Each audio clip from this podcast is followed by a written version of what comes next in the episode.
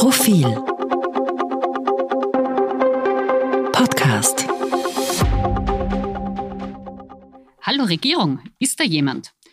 Türkis-Grün ist abgetaucht und gibt die Feelgood-Koalition. Für Corona-Wirrwarr und niedrige Impfrate fühlt sich niemand verantwortlich. Endlich! Der Wahlkampf in Oberösterreich ist vorbei. Nein, er war weder besonders untergriffig, platt oder sonst wie widerwärtig. Aber er diente der Regierung in Wien als hochwillkommener und plumper Vorwand, in Ruhe abzutauchen und so wenig wie möglich aufzufallen.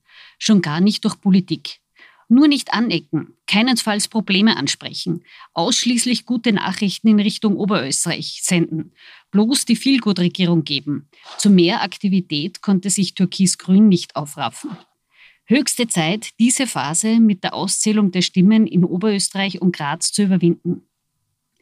Denn Bundeskanzler Sebastian Kurz hat zwar bereits mehrmals mit großer Geste die Corona-Zeit für beendet erklärt. Blöderweise lässt sich die Pandemie davon wenig beeindrucken. Gefragt wäre entschlossenes Krisenmanagement, wie jenes zu Beginn der Corona-Krise, für das die Koalition zu Recht viel Lob und Respekt einheimste. Bei allen Fehlern im Detail.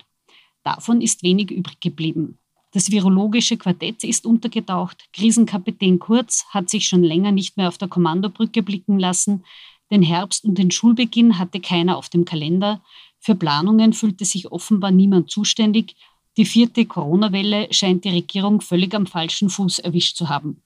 Was machen der Bildungs- und der Gesundheitsminister eigentlich beruflich?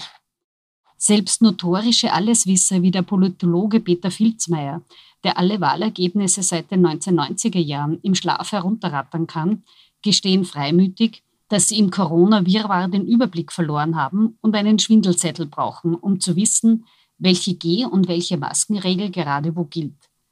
Wie sollen sich dann erst Menschen auskennen, deren Beruf nicht daraus besteht, sich mit Politik zu beschäftigen? Für sie klingt es zusehends wie Hohn, wenn der Bundeskanzler gebetsmühlenartig treuherzig versichert, die Pandemie ist für Geimpfte vorbei. Denn das stimmt einfach nicht.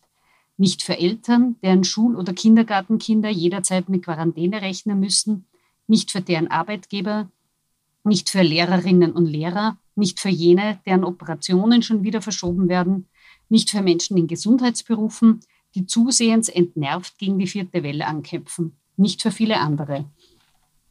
Glatte Wohlfühlslogans und platte PR-Botschaften werden daran wenig ändern.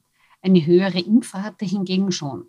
Italien exerziert gerade vor, wie energische und klare 3G-Vorschriften am Arbeitsplatz die Impfzahlen in die Höhe treiben. Hierzulande delegiert die Regierung das heikle Thema 3G am Arbeitsplatz an die Sozialpartner.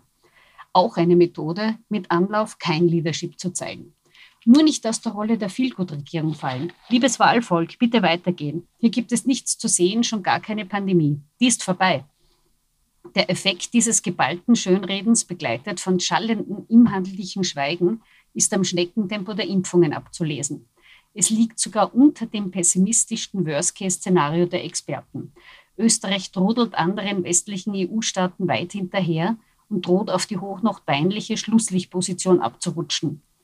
Politische Verantwortung dafür will keiner übernehmen. Nicht Kanzler Sebastian Kurz, der Impfen vor ein paar Monaten noch großspurig zur Chefsache erklärte, nicht Gesundheitsminister Wolfgang Mückstein.